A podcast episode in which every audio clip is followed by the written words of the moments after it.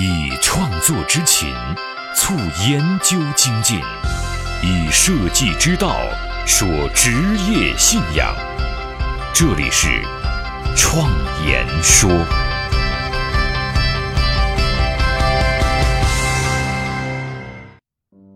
大家好，我是主持人张子健。前面我们讨论了几个话题，都是后来增加的内容。今天啊，我们终于又回到了书中的内容。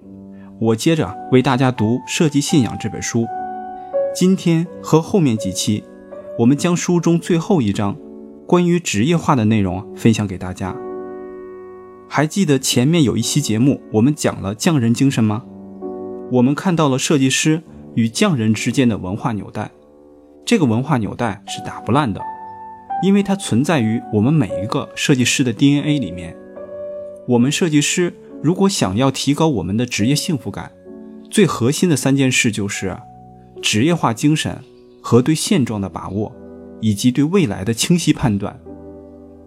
我们要提职业化的概念，这个职业化并不是指大机器里面做一个标准的螺丝钉，而是对这个职业最清晰的认识、最科学的规划。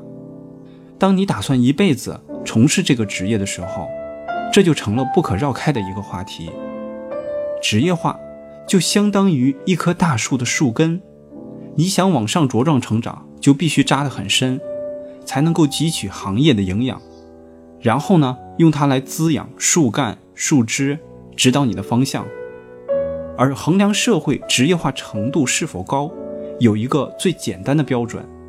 你就问这个社会里的小孩长大以后想干什么？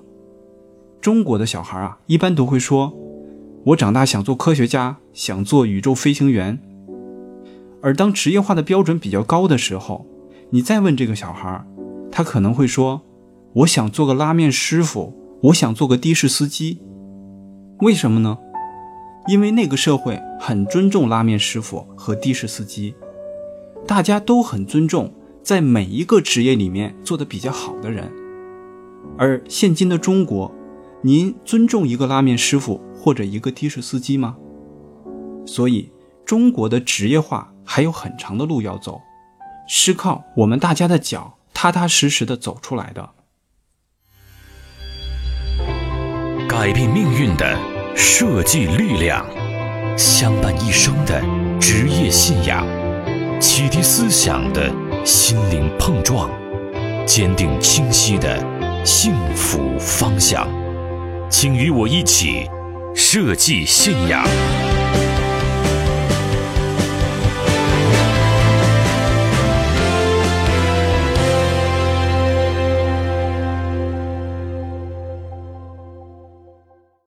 我们对中国设计行业当下最大的困境有一个形容词，叫“青春饭”。二零零九年，赛迪网进行了一次设计现状的调查，其中年龄的调查很让我们吃惊，竟然有百分之七十的从业者仅仅在十九岁到二十五岁，二十五岁到三十岁占了百分之二十三，三十岁到三十一岁的仅占百分之四，四十六岁以上的竟然没有一个人。这个数据啊是二零零九年的，这本书是写于二零一二年。现在啊，已经过去很多年了，但是其实这个结构并没有发生本质的变化，还差不多。这种结构我们一般把它称之为“青春饭”的职业。这样的结构也很客观地反映出来，我们这个行业实际上没有完整的建立，它没有给普通的从业者提供晋级的方向。我们这个行业门槛比较低，入门技术及对硬件的要求啊，其实并不高。所以出现了良莠不齐和鱼龙混杂的现象，这些综合起来产生了现在的青春饭的尴尬境地。但是如果为了商业服务，将商业的概念和品牌的精神，用视觉作为出口去打动消费者的内心，这单单是青春饭，恐怕是吃不下的。设计师听不懂企业的要求，企业看不起设计师，设计师的生存压力也就越来越大。心理压力也会越来越大，干了十多年的设计师纷纷转行了，造成了行业资源的缺失和浪费。刚毕业的学生又无从学习，导致了恶性循环。我研究所的合伙人小米在国内学的是广告学，班上有三十七个同学，在这个行业第一线工作的，据说啊只有他一人了。无法晋级是设计师当下的困境，所以我们一定要看到出路，对未来有个相对清晰的形势判断，才有可能面对难关咬牙坚持下来，而且可以把这期间的经验和教训啊传授给我们后辈的设计师，这就帮助了这些设计师打通了现实与理想的通道。我们在这个职业上。哪些部分通过什么样子达成什么样的效果，我们也需要多一些时间来问问自己。创研认为，商业设计分为战略研究型设计和战术营销型设计两部分，特点不同，功用不同，作用于品牌效果也不尽相同，作为从业者的要求也会不同。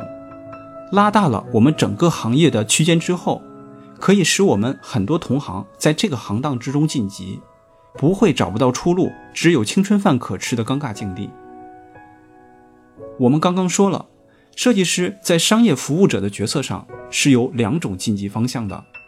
其实，作为中国设计师，可以选择的道路啊不止这两种，还有很多。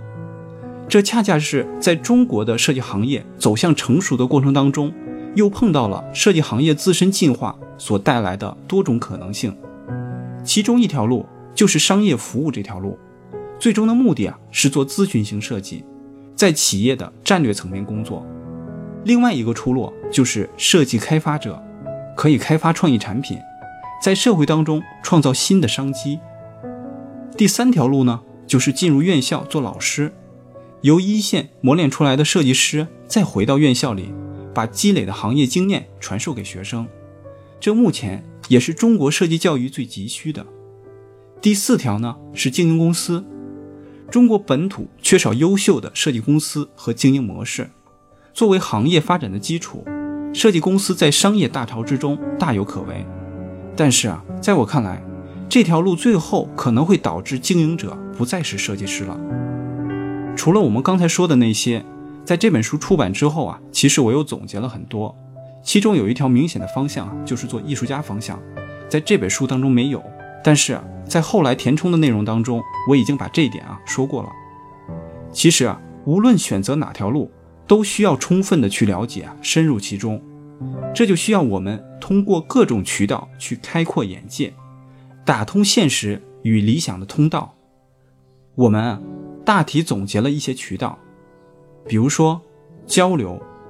包括单独的聊天请教，参加行业的沙龙讲座活动，保持一个活跃的思想碰撞的气氛，这样可以快速的学习，还能解决一些实际问题，互相鼓励呢，又能拓展人脉。那第二个呢，就是直接出国，从国外成熟的制度和专业的工作方式当中去开拓视野，锻炼自己的专业能力，回国之后呢，充分把握行业的发展方向。第三个就是建立协会，或者是一些交流组织。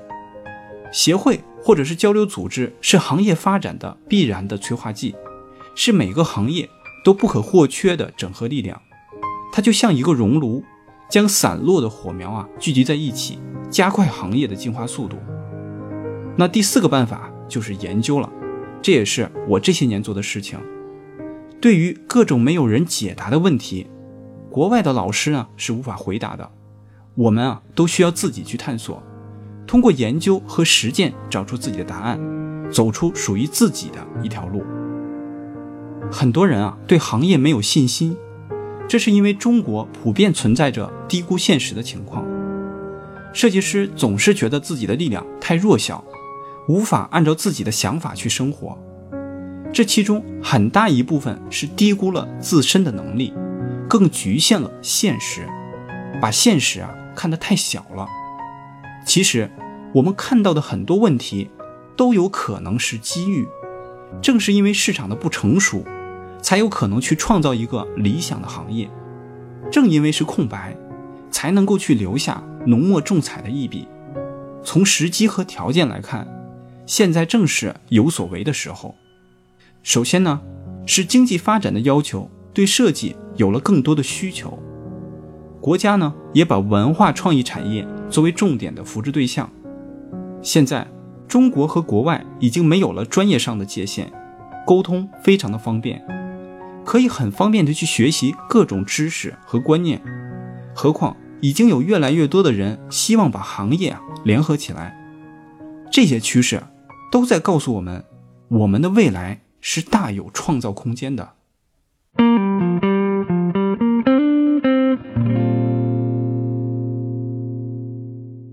这些创造的空间具体是什么样的呢？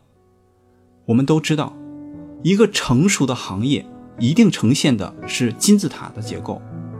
按照经济学经典的二零八零原则，其中啊百分之八十的人在做基础的工作，他们大部分啊都在公司里面，另外有百分之二十是更加深入到商业的核心部分，是由更专业的行业精英来完成的。而他们呢，也基本是个体或者是小团体为主，而中国目前的现状是，百分之百都是这百分之八十的人，还没有出现百分之二十，行业结构呈现出的是梯形，这个就是不成熟的阶段表现，因为缺少那百分之二十的晋升空间，使得三十五岁以上的设计师啊都不能坚持到最后，梯形结构。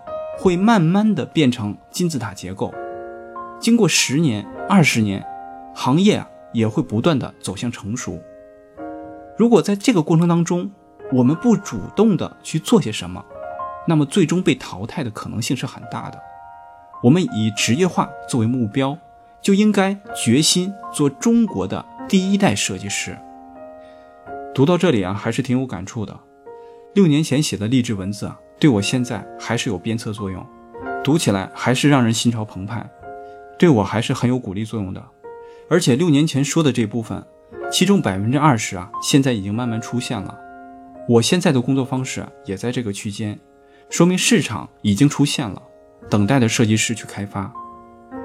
如果没有主动的去做的这个决心和勇气的话，那么就会出现我们常碰到的情况。经常有朋友在没有做任何努力和没有权利做出努力之前呢，就将失败归罪于现实，这是对现实极大的不公平。小米就讲了他回国之后的感受。二零零八年，他回国之后发现北京的市场环境啊非常好，无论是什么思路、什么风格啊，都可以去尝试推行，不像日本那样学阀林立、门第相争。但是唯独学术研究啊，热情不足，是一潭死水。当时他在广告公司工作的时候，中午吃饭会和同事啊聊一些学术上的问题，大家都目瞪口呆。你聊什么呢？他当时啊就很郁闷，因为我们干这一行的，不聊这个，我们还聊什么呢？后来就有了在北京做设计和广告研究的想法。而如果做研究呢？用日本的惯性思维，那就要做协会、做研究所。这个时候，小米啊也恰好碰见了我，我们的沟通一拍即合，才有了今天的创研。如果认为现实的空间太小的话，是不是可以看作是未开拓的领域很多？如果这样来看，是否我们这个行业会豁然开朗了许多呢？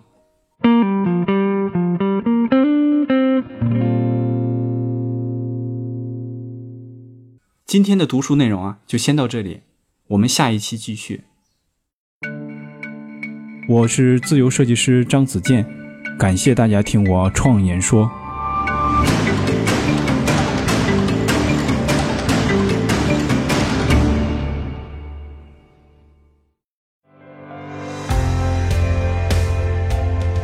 所见的现实，转瞬之间，必然会被改变。所闻的金科玉律。可能是路上的艰险，所感的困苦，到了明天，也许比蜜还甜。人生一世，白驹过隙，倒不如昂首挺胸，做个坦荡匠人。我是设计师。